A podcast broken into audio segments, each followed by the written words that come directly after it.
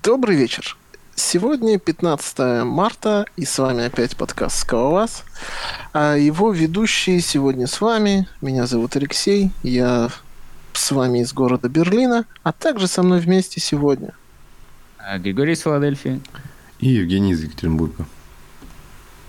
Сегодняшний выпуск мне бы хотелось начать с того, чтобы, чтобы поблагодарить всех людей, которые помогают и поддерживают наш подкаст не только ментально, но и материально.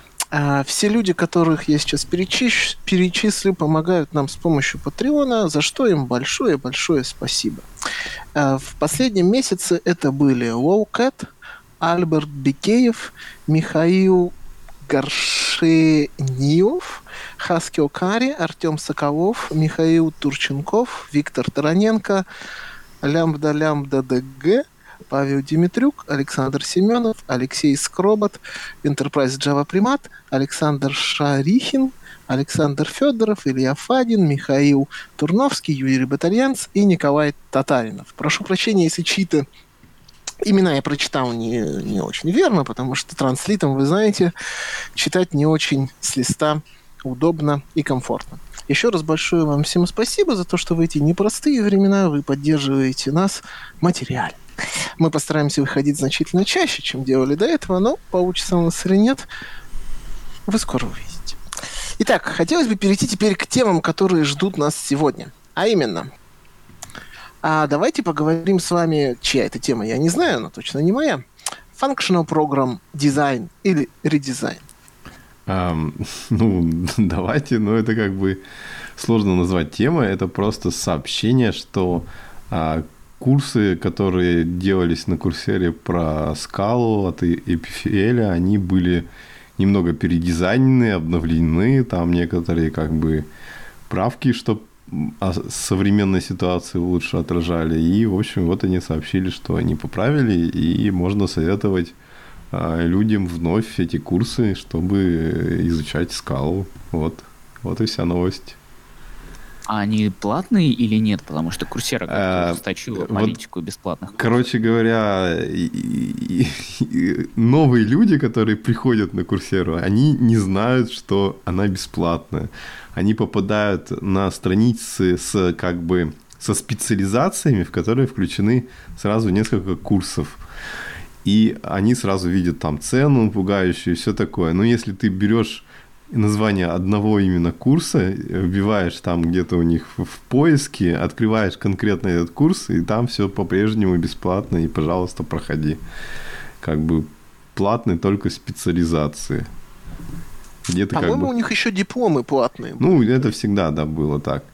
Вот. Ну, просто вот у меня тут как раз вот один знакомый, он типа там Data Science пытался изучать, и вот он так полез и сказал, не, курсера платная, типа, что-то какая-то фигня. Я ему потом показал, оказалось, что все бесплатно. Вот. Не забывайте, да, что курсеры бесплатные, учите скалу, советуйте курс всем, кто хочет учить. Мне кажется, курс сам по себе неплохой. Как непло... ну, как бы неплохое начало. Возможно, там не все настолько чисто функционально, как нам бы хотелось сейчас, но это неплохой способ познакомиться с языком.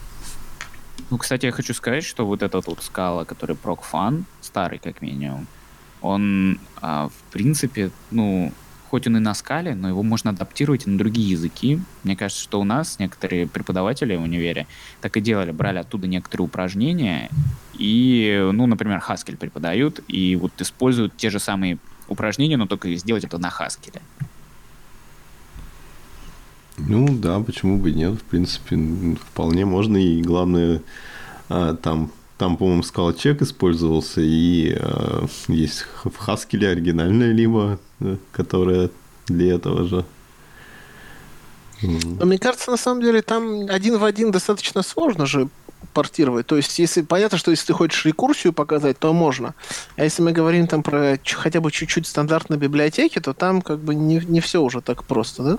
Ну да, я говорил про, по-моему, там были всякие деревья, э, задачки какие-то, устройство списков, э, ну всякие такие, ну общие э, вещи. Окей. А, я предлагаю тогда двигаться дальше и пройтись по новостям. У нас вот тут есть разные новости. Я вот вижу Zayo 1.0.0 RC18. Uh, я про это чуть-чуть слышал, но тот, кто добавил, если у вас есть там релиз ноутс или что-то, что, что, uh, что нам структурированно даст возможность это обсудить, было бы классно. Ну, Там, во-первых, есть ссылка на релиз ноцы в, в карточке. Вот. Э, ну да, конечно, очень жаль, что Вадима сегодня нету, который все это успел попробовать и мог бы нам рассказать, что все там плохо и все не работает, но э, мы так э, поверхностно рассмотрим. В общем, Самое главное, что случилось, во-первых, этот как бы релиз, он предполагается как бы последний релиз-кандидат перед первой версией ZIO настоящей. И самое главное, что там сделали, там как бы переосмыслили э, подход к, к организации типа ну, приложений, как типа DI строить, по сути дела а, как разбивать приложение на модули. Раньше был там такой, назывался модули паттерн, вот, и от него полностью как бы отказались, ну, типа, если вы уже написали на нем, можете его использовать дальше, но даже если взять сами сорцы Zio, они все полностью переписали на новый подход.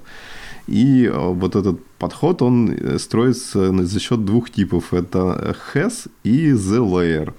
А, в общем-то, как бы the layer это такая абстракция, которая позволяет либо, ну, как бы модули а, как бы совмещать, ну, типа аналог VIF делать, а, либо можно как бы выполнить один модуль и передать и результаты в другой. Это там такие как бы, не знаю, как оператор, ну, типа три стрелочки, по-моему, они выглядят в, в разные стороны. Да, то есть у них всего две операции, там вертикальное масштабирование и горизонтальное масштабирование. По-моему, так это э, Джон говорит об этом.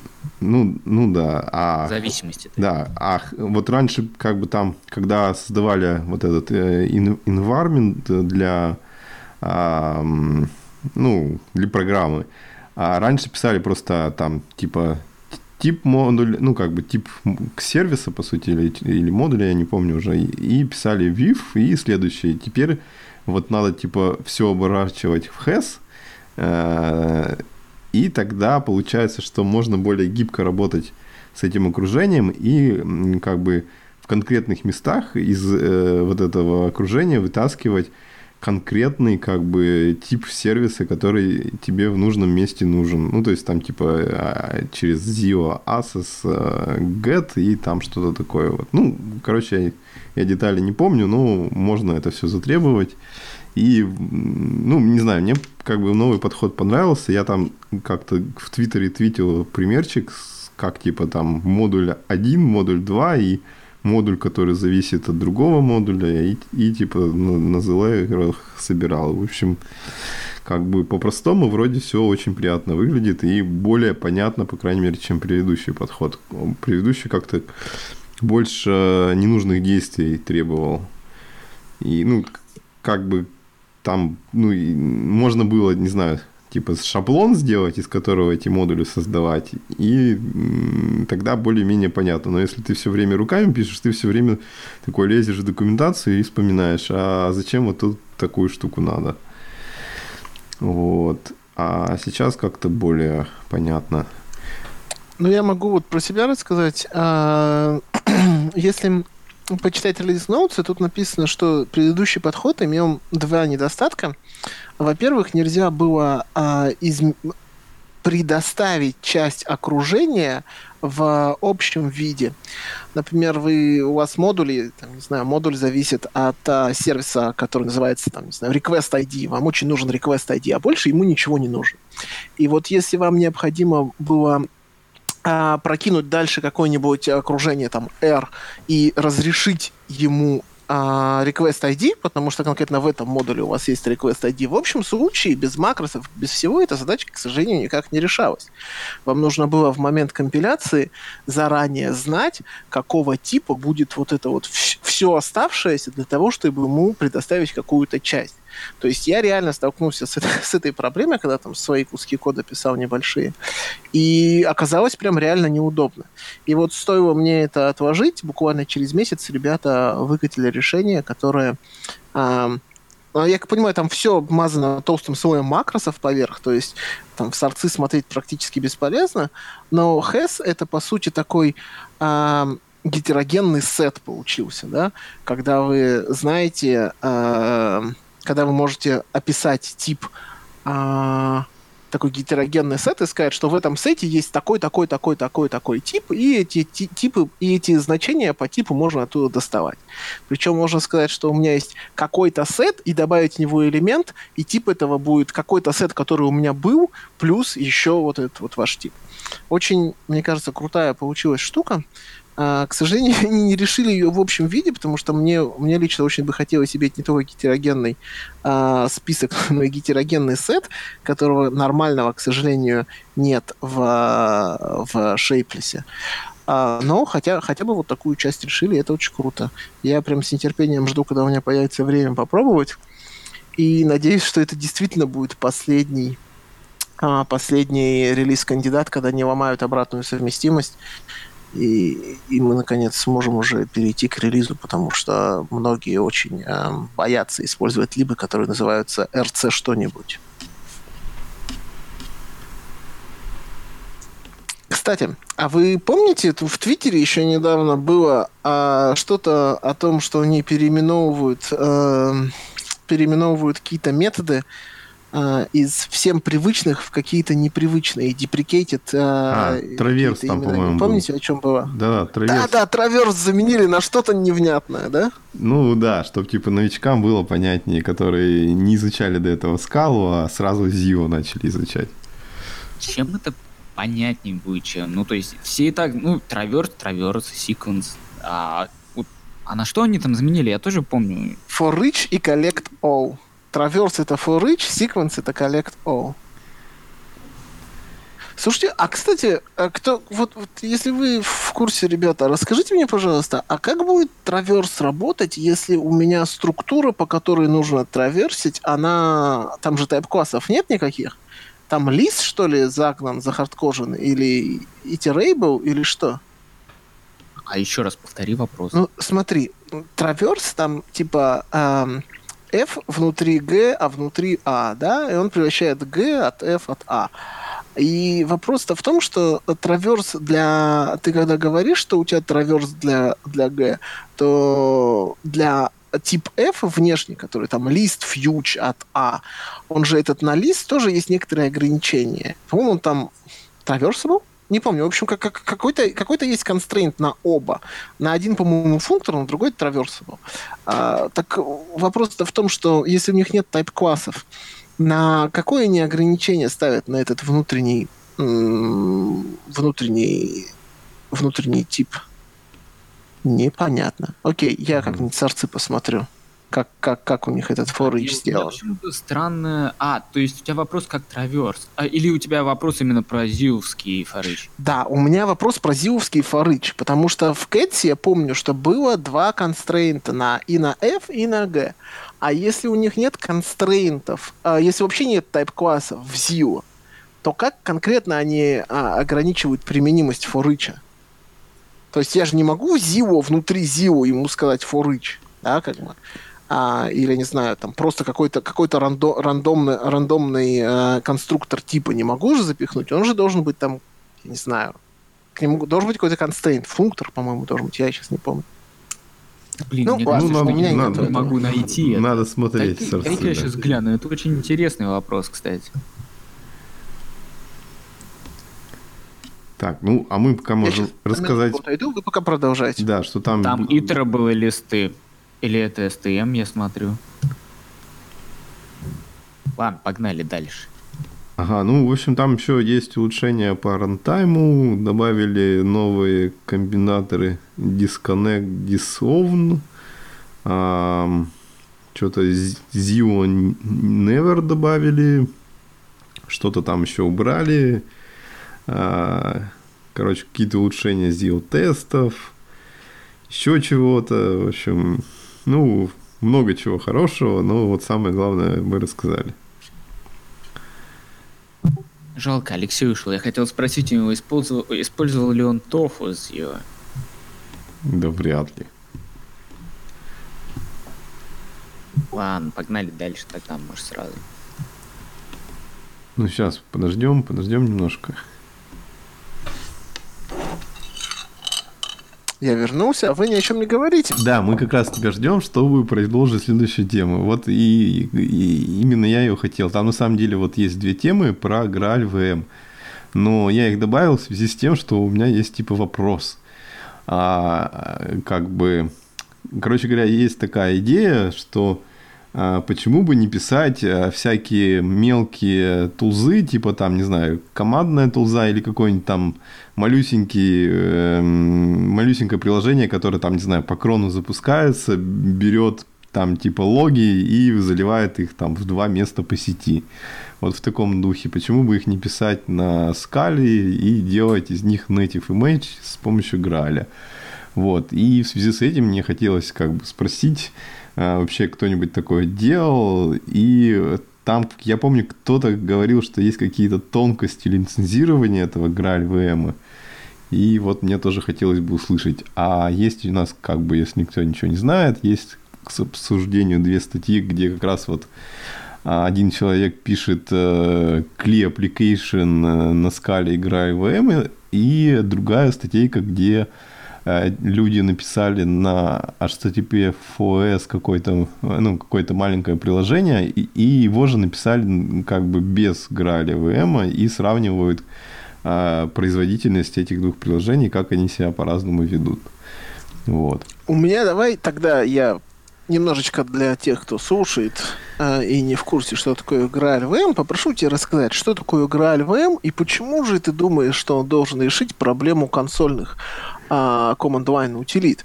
И что же он нам такое новое привносит? Ну, на самом деле это как бы э, вопрос не совсем про это, потому что ВМ это такая запутанная штука, она как бы э, по сути дела предназначена, чтобы запускать там, типа, несколько разных э, языков, типа там, например, Java и Python одновременно, и между ними спокойно, типа, код может дергать друг друга, и это все работает на одной замечательной VM.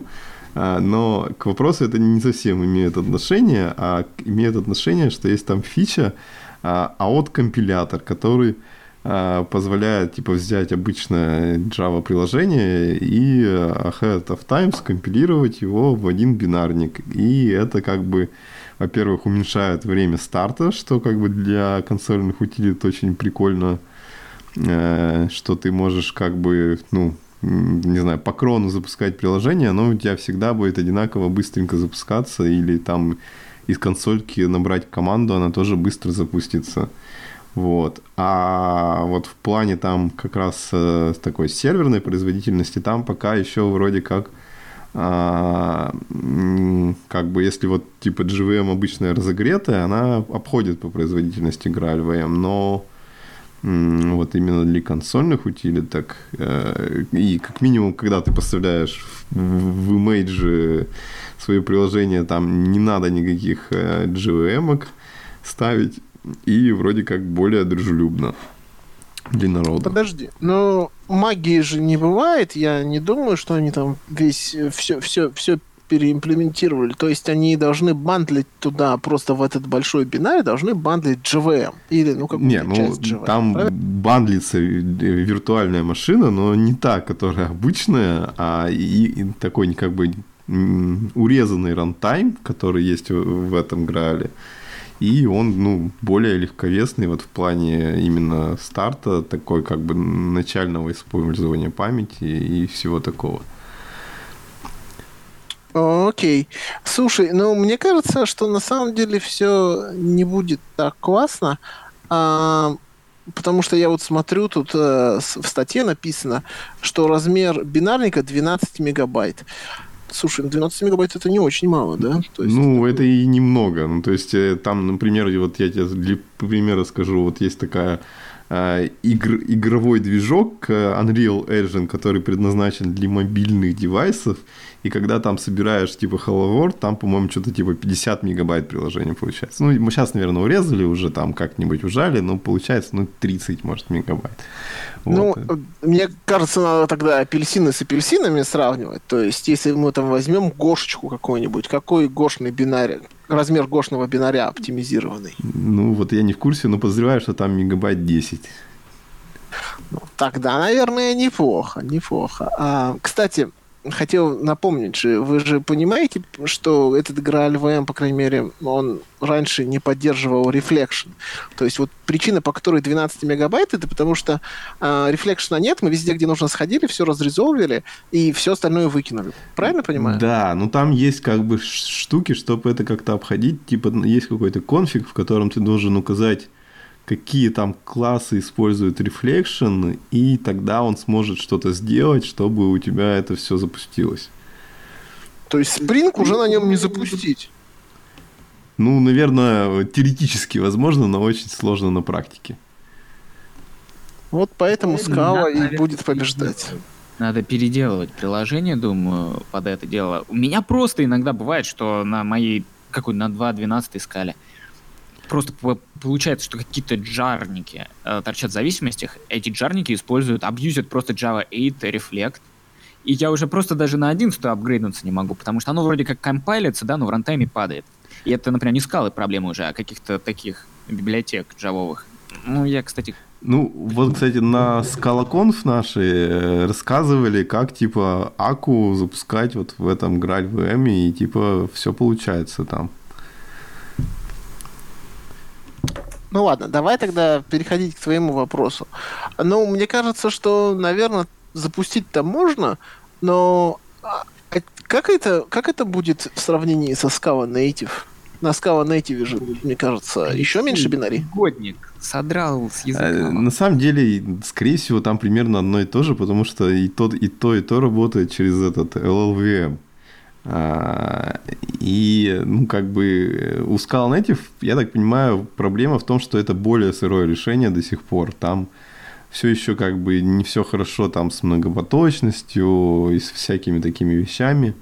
А тут, по крайней мере, как бы то, что соберется, оно уже понятно будет, что работать, если соберется. Если reflection не используют. Не, ну даже с reflection ом можно жить, там есть обходные пути. Главное, чтобы его много не было. Ну, для каких-то вот небольших утилит это вроде как бы не проблема, потому что это как бы там много ты не будешь использовать reflection а, скорее всего. В принципе, это же рай. Основная, ну, одна из больших проблем Scala Native, то, что там как бы язык э, прям реализован. А они до сих пор в 2.11 эре. Да, тут ты можешь на 2.13 и, пожалуйста. Э, ну, короче говоря, давайте тогда вот взглянем статейку про бичмарки, раз вас эти вопросы волнуют. Там есть графички, и можно вот посмотреть и сравнить.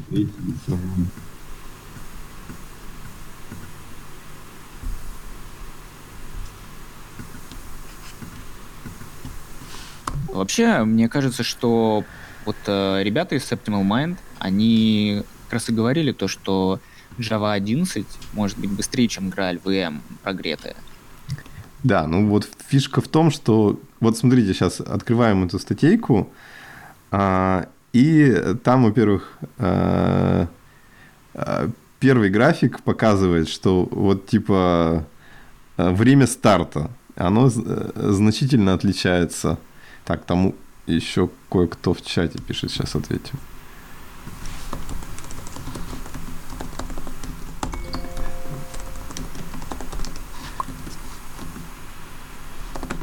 Давайте я пока подхвачу, пока там отвечают. Да, время старта отличается, и там на глаз, мне кажется, что там время старта а, native image это типа 100 миллисекунд или меньше, а время старта JVM это типа от 2,5 до 4,5 секунд.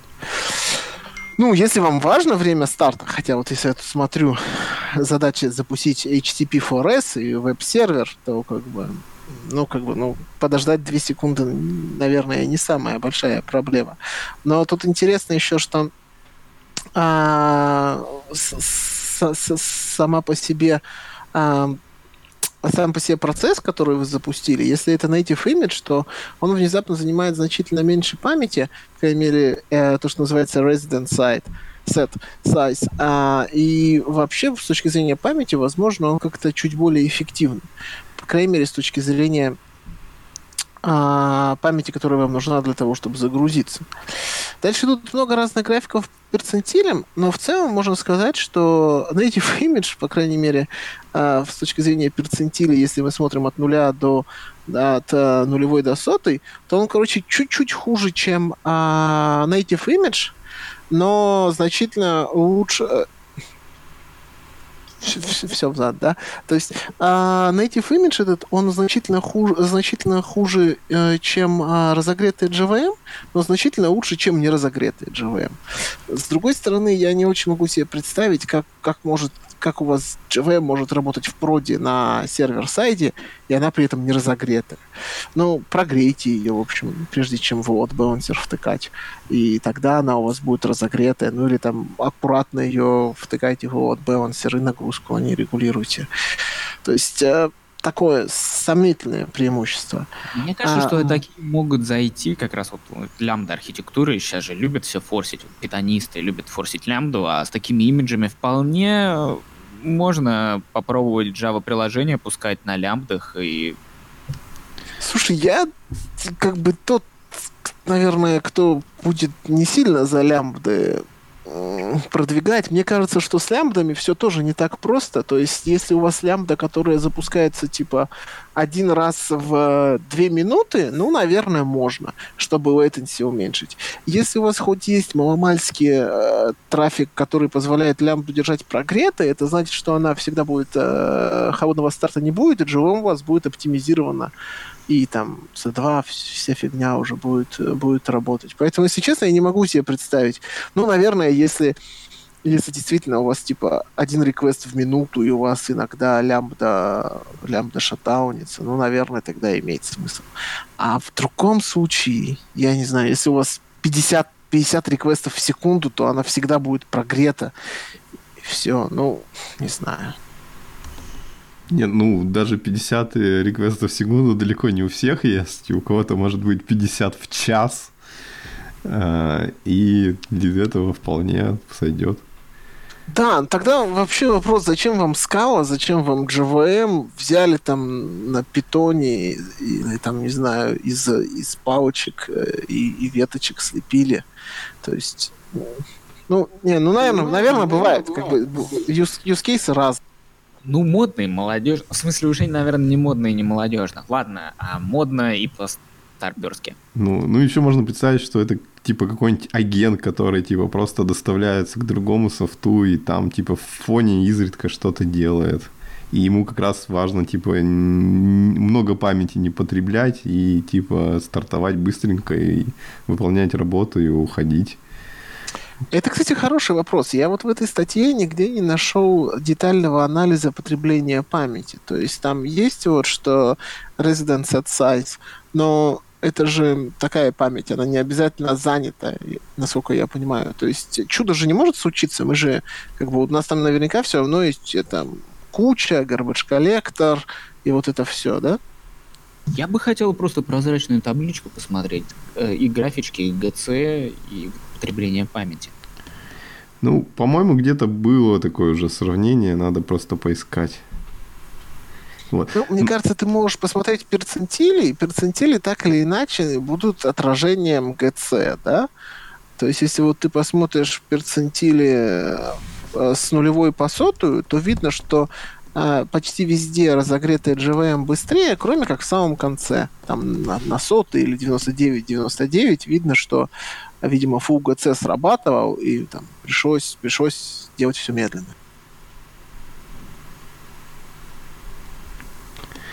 А, ну, ладно. В общем, я, я-то на самом деле хотел больше узнать э, вот насчет лицензии. Я пока вот только начал это смотреть и не очень понимаю, что там с лицензиями на этот GraalVM. Я знаю, что там вот есть какая-то enterprise версия Oracle с э, непонятными коммерческими лицензиями, где там типа за процессоры, а вот насчет бесплатной как-то Я не понял. Вроде там типа GPL э, фигурирует, но кто-то, я вот помню, говорил, что что-то там все хитро с лицензиями. Ну, у нас тут подкаст не юридический, я вообще не в курсе. Ну, ладно. А если, не знаю, вам требуется какая-то вот такая утиль, утилитка, которая либо командная, либо по крону запускается, вы ее на Go будете писать? Я буду писать на том, на чем умею. Ну, или там команда, если будет, будет писать на том, на чем умеет. Умеет на Java писать, будут на Java писать. Умеют на Go писать, будут на Go писать. На То есть я- писать. На Перле, кстати, тоже норм. Да, я согласен. Ну, я знаю еще один сервис бронирования отелей, так там, мне кажется, вообще все на, на Перле.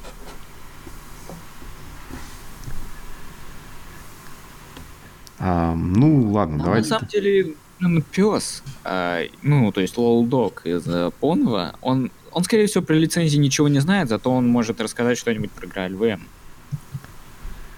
Да, мне кажется, было бы интересно а, услышать, как там Твиттер же, да, перешел сколько там, год-два назад на VM и Да-да. рапортовал там 20% увеличения а, срупута.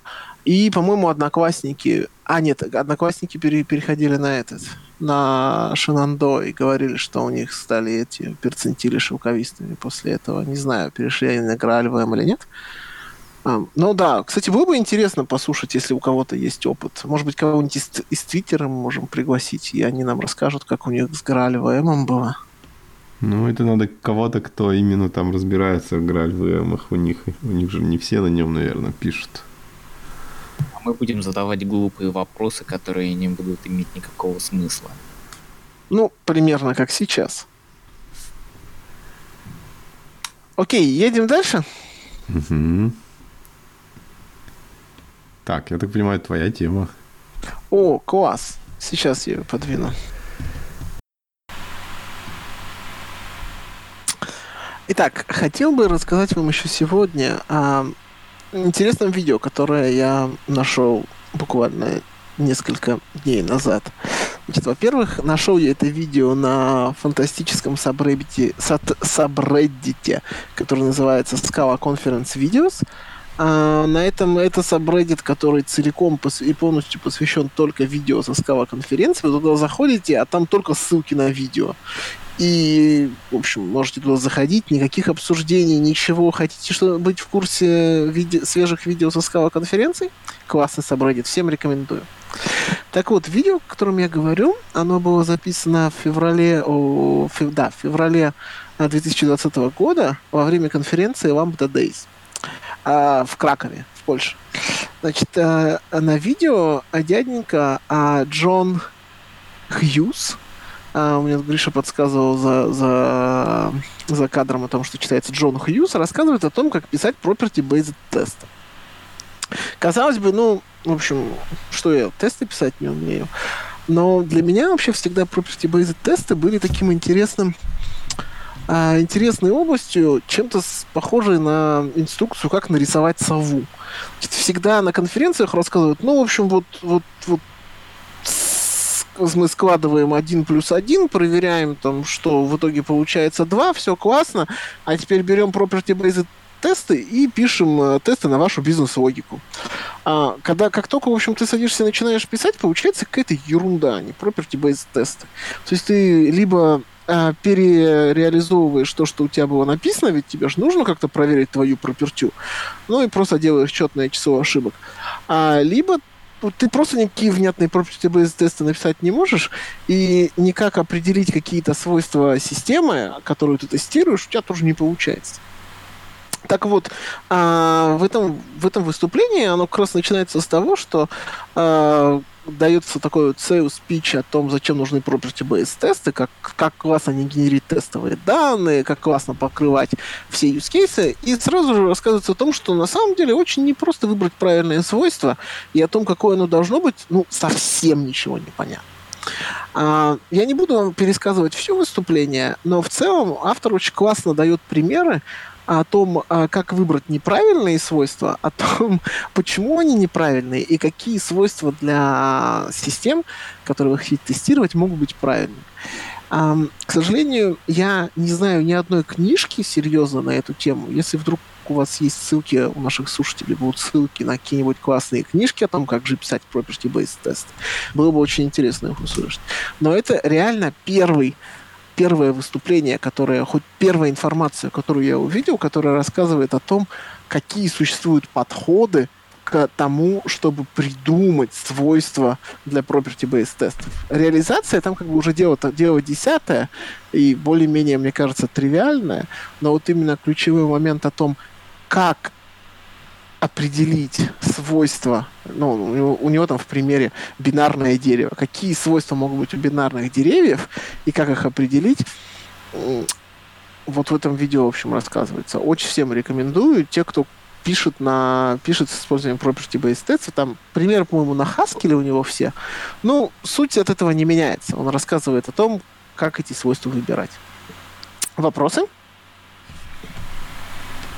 А, ну, ты для себя э, как определил, какие стратегии, как писать такие тесты? Это хороший вопрос. А, я думаю, стратегий каких-то конкретных нет. Есть просто какие-то рецепты, которыми имеет смысл следовать. То есть, там, например, а, чаще всего я бы сказал, что если у вас есть домен, в котором есть несколько операций, ну вот у него в примере есть э, дерево, да, бинарное, то определить свойства бинарного дерева просто так достаточно сложно. Чаще всего нужно или свойство какой-то операции, инвариант какой-то операции. Чаще всего вам нужно два инварианта, э, две операции для того, чтобы определить, инвариант. Ну, например, если ты добавил элемент, если ты возьмешь любое дерево и добавишь в него какой-то элемент, то ты должен мочь найти этот элемент. Вот такой инвариант. То есть и он э, сразу два свойства определяет. И я бы сказал, что нужен какой-то сдвиг ментальности, что мы тестируем не, не добавление и не удаление и не поиск отдельно, а чаще всего мы тестируем систему целиком. И вот в системе есть добавление и поиск. И вот мы тестируем, что если мы что-то добавили, то мы должны мочь это найти. Э, или если мы что-то удалили, то когда мы это ищем, мы это не находим. И вот такие вот инварианты, которые чаще всего выражаются через несколько а, свойств вот, предметной области.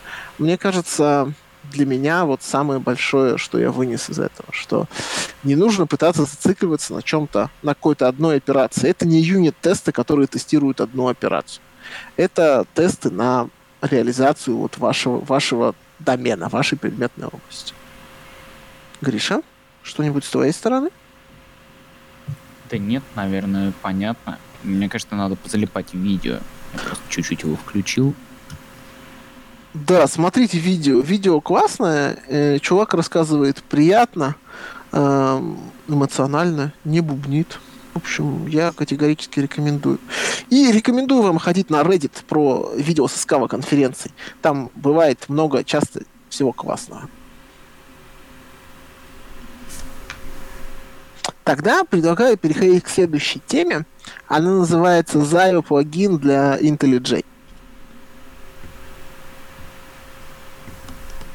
А, да, ну, в общем, я так понял, это официально, типа, кто-то из разработчиков Zayo делает плагин для IntelliJ, чтобы было проще писать а, всякий код, и он не подсвечивался красным или что-то в этом духе.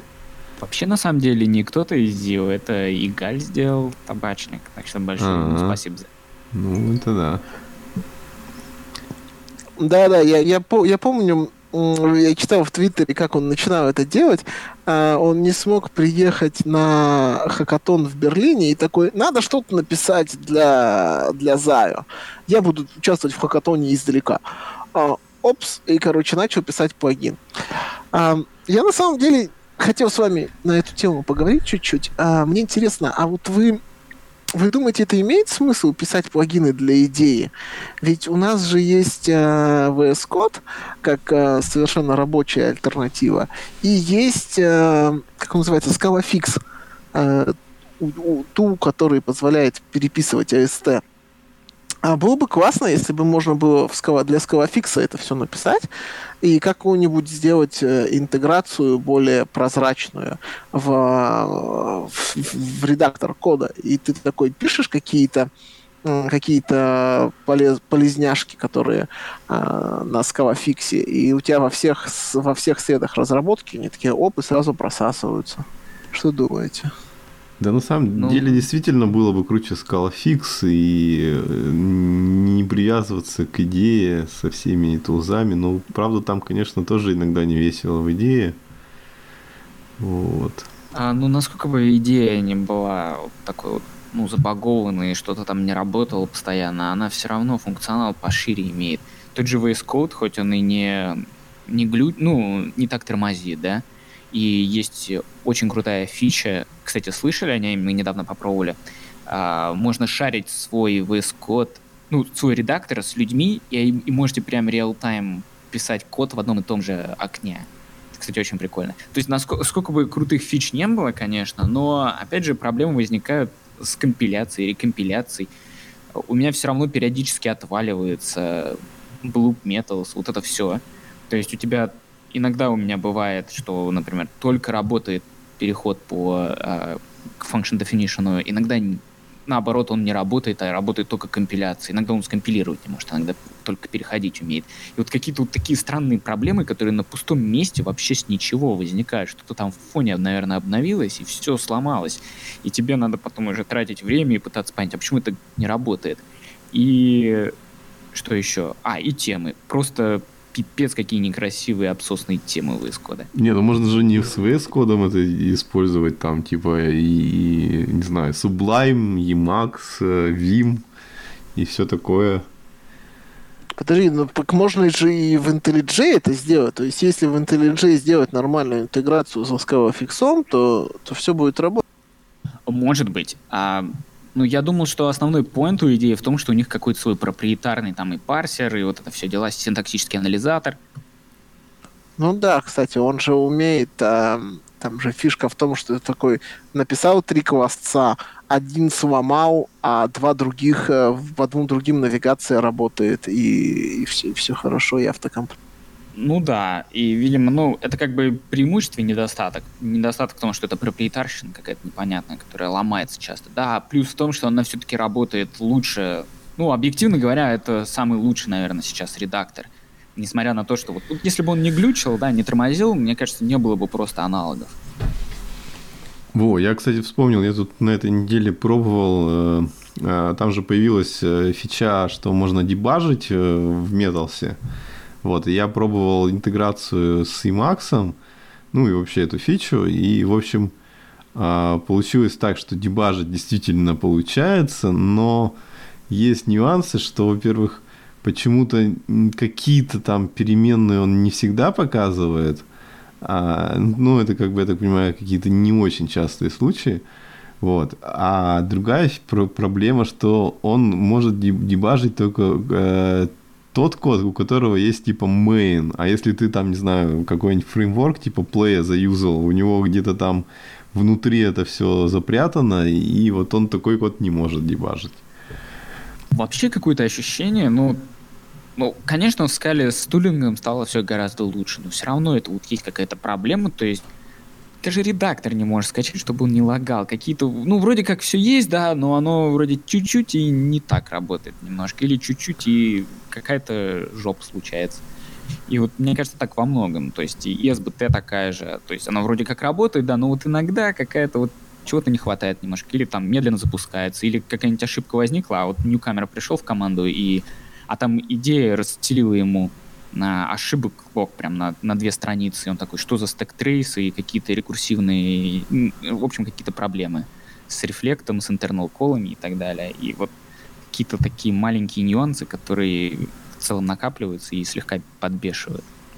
Ничего себе слегка. Мне кажется, просто как бы в сравнении с э, мейнстримовыми языками и мейнстримовыми экосистемами там половина не работает. Э, ну, я вот хочу в защиту сказать, я буквально вчера пробовал, короче, я хотел попробовать софтину, э, которой требовался конкретный питон, типа что-то там 3.6, что-то с чем-то вот. И я такой, вот у меня типа уже стоял на компьютере Anaconda, там последней версии, я такой, ну, блин, сейчас установлю там, типа, по инструкции, там, что-то типа конда, инсталл, конкретная версия, ну, делаю так. Ну и... нет, конда же, конда. Вот, и, короче, он типа такой, не знаю, там, три часа с моим полугигабитным интернетом что-то выкачивал, выкачивал, а в конце сказал, ну, типа, там какие-то конфликты, типа, ничего не знаю, ничего не установил.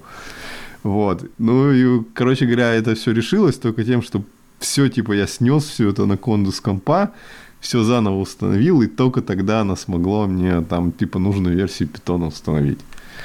И, ну, короче, на этот практически целый день ушел. Я вот не знаю, в чем дело. Я как бы согласен, что в разных языках есть такие проблемы. Например, Java возьмешь, там э, сраный Maven, ну просто убожество. Худшая просто вещь. А, ну, у них есть Gradle, вроде он лучше. Я не имею большого опыта с использованием. Например, если про build tool ы говорить, да, с редактором в Java, например, все отлично. А вот если возьмешь JavaScript, JavaScript тоже вроде все хорошо, там можно в чем угодно писать, и все работает вроде как.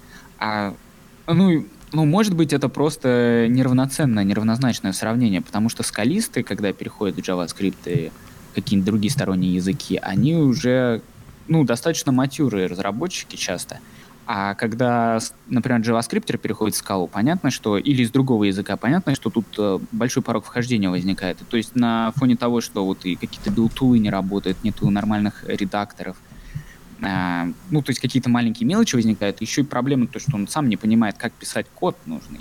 И то есть куча таких проблем накапливается, из-за этого такой негативный фон наваливается. Потому что в целом мне, в принципе, не особо-то много надо от редактора. Ну, даже он глючит, я открою там Vim и в Vim сделаю, пока там идея предзапускается, и, и, в общем, моя проблема решится. А вот если э, человек неопытен в этом, то это может быть каким-то блокером, и вместо того, чтобы сделать там задачу, которую он мог сделать за полдня, он будет ее делать два дня, потому что у него там все сломалось, и надо ему локально фиксить это.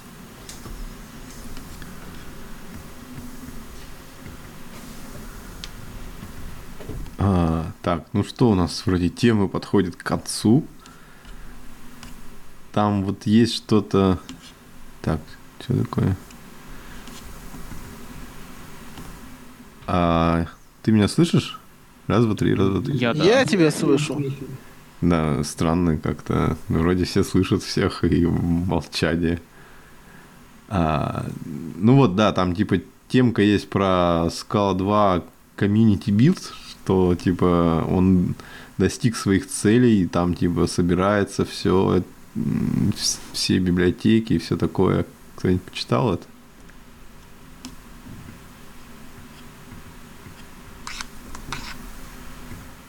Я, к сожалению, не читал. Вообще, мне было бы интересно, если бы в двух словах кто-нибудь рассказал о том, какие у нас планы на, на Scout 3 Dota и Scout 2.13. 2.14, насколько я знаю, официально не будет уже вообще, да?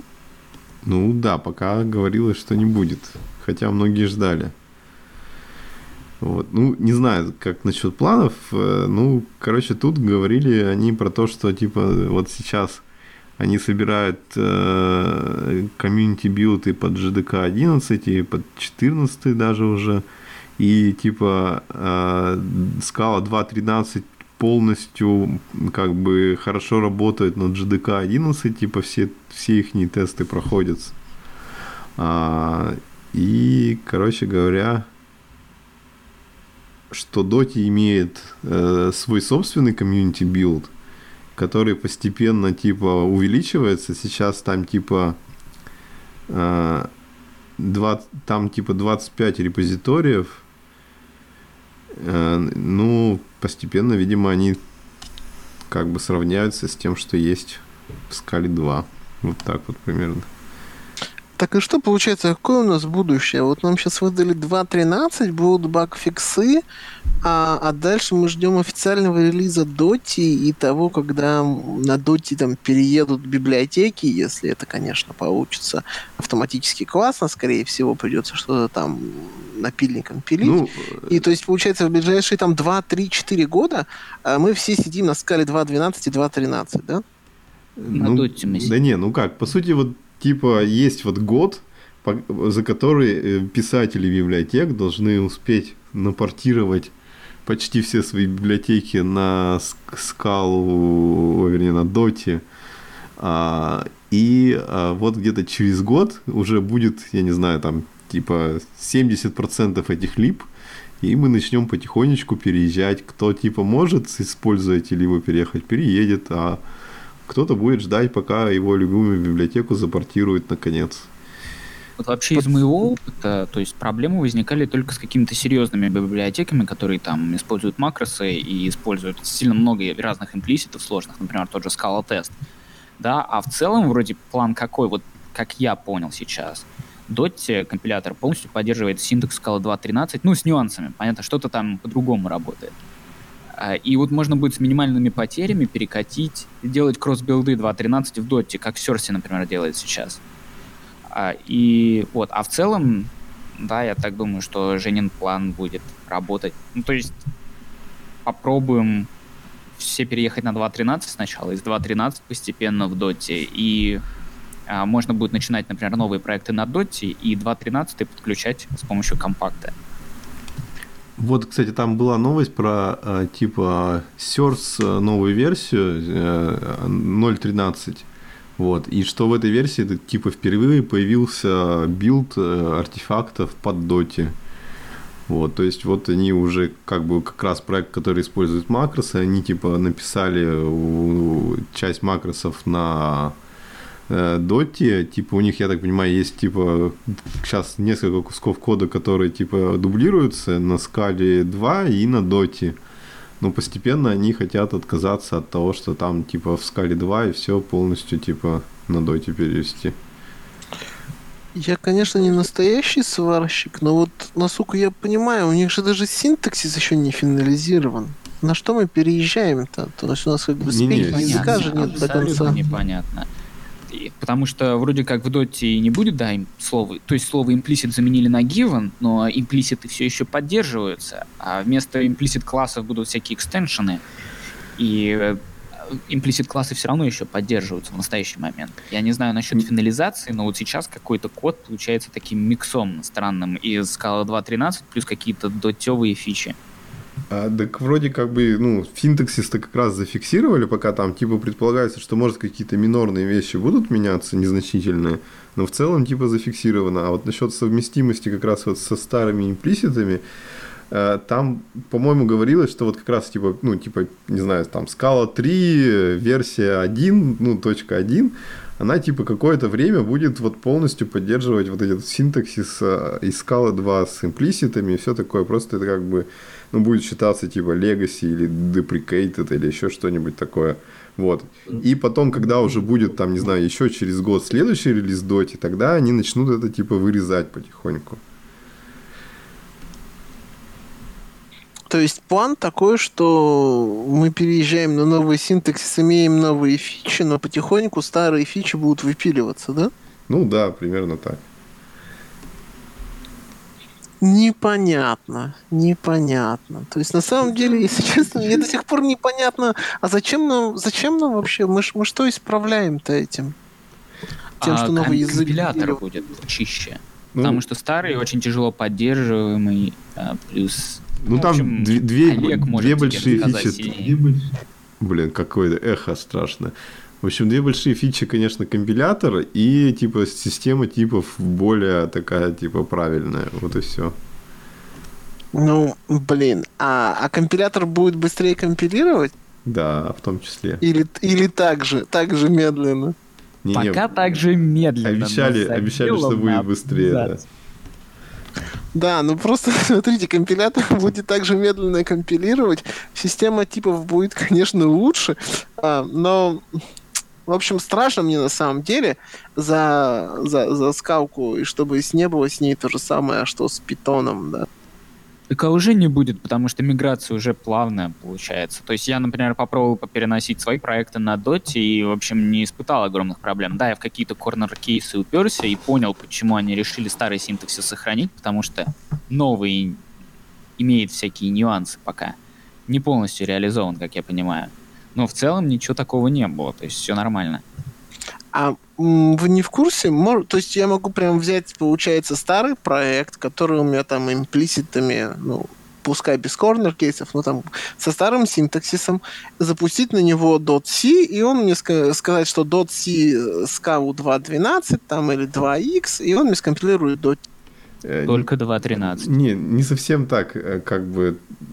Ты можешь сделать, э, как сказать, ты можешь на, два, на, на второй скале написать библиотеку, Э, в ней выставить какие, какой-то API и типа э, в, в проекте в доте линкануть это и типа вызывать это. Все. Но нельзя, вот если как бы особенно твой типа старый проект там макросы использовать, нельзя его напрямую с, это, скомпилить э, под доте. То есть, Я, честно говоря, не э, помню, какая его, разница. Его можно ском- скомпилить, но типа макросы работать не будут вот так. Я вспомнил, Нет, да, мы это последний раз обсуждали, когда я был, да. С макросами вот понятно, а вот э, я не очень понял, когда у твоей 2.13 библиотеки, которую ты решил подключить, когда у нее имплиситы перестают работать. Потому что у меня были случаи, когда я, ну, вроде подключил, ну, то есть сбилдил проект на 2.13, подключил его через компакт в доте, и вроде все работает, а вот тот же Scala тест сбилденный на 2.13, он не работает. Его пришлось то есть я не смотрел этот changelog, что пришлось авторам делать, чтобы сделать э, рабочим Scala тест на доте. Нет, ну там, может, как раз макросы были. А, точно, макросы. Ну, ладно, что, давайте закругляться тогда. Сейчас еще минутку, пожалуйста. Я проверю, может быть, есть какие-нибудь классные темы, которые мы упустили. А кто-нибудь пробовал Zio STM? Нет. Я, а я, кстати, вот не очень понимаю, ну, для какого конкретно юзеркейса вот прямо захочется юзать. Ну, то есть, если у тебя не какая-то там мега хитрая логика, вот зачем тебе прямо надо STM юзать? Ну, просто если у тебя вероятность конфликта не очень высокая, и ты хочешь не сильно париться по поводу вот синхронизации вот этого всего, ты такой пишешь STM-блок, пытаешься в нем что-то как-то пошерудить, а, и он повторяется до победного. То есть тебе вообще заморачиваться синхронизацией не нужно. То есть если ты посмотришь API какого-нибудь, я не знаю, Тирефа, то там э, modify, да, то есть у тебя такой синтаксис очень очень замудренный, да, ты такой пишешь, типа, вот у меня modify, там функцию передал, замодифицировал, получил эффект, но это как бы не очень прикольно же. Наверное, да.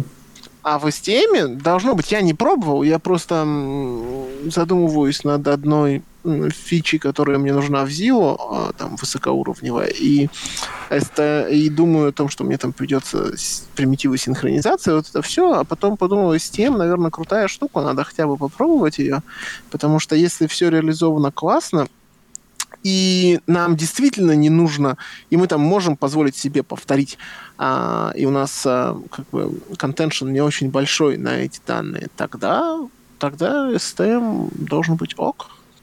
Ну, я вам расскажу. Я почитаю про ZIO STM и расскажу, какой там у них, какой там у них статус и какой перформанс импакт а, может быть на эту тему. А, я посмотрел, в общем-то, все, все, что хотели, мы, наверное, обсудили. А на этом я предлагаю наш очередной выпуск заканчивать. Гостей сегодня не было. А с вами был Алексей из города Берлин. А, Григорий из Филадельфии. И Евгений из Екатеринбурга. Эм, всем пока. Заходите в наш Дискорд, подписывайтесь на Твиттер и Patreon. Вот и все. До скорых встреч. Пока. Пока. Ну что,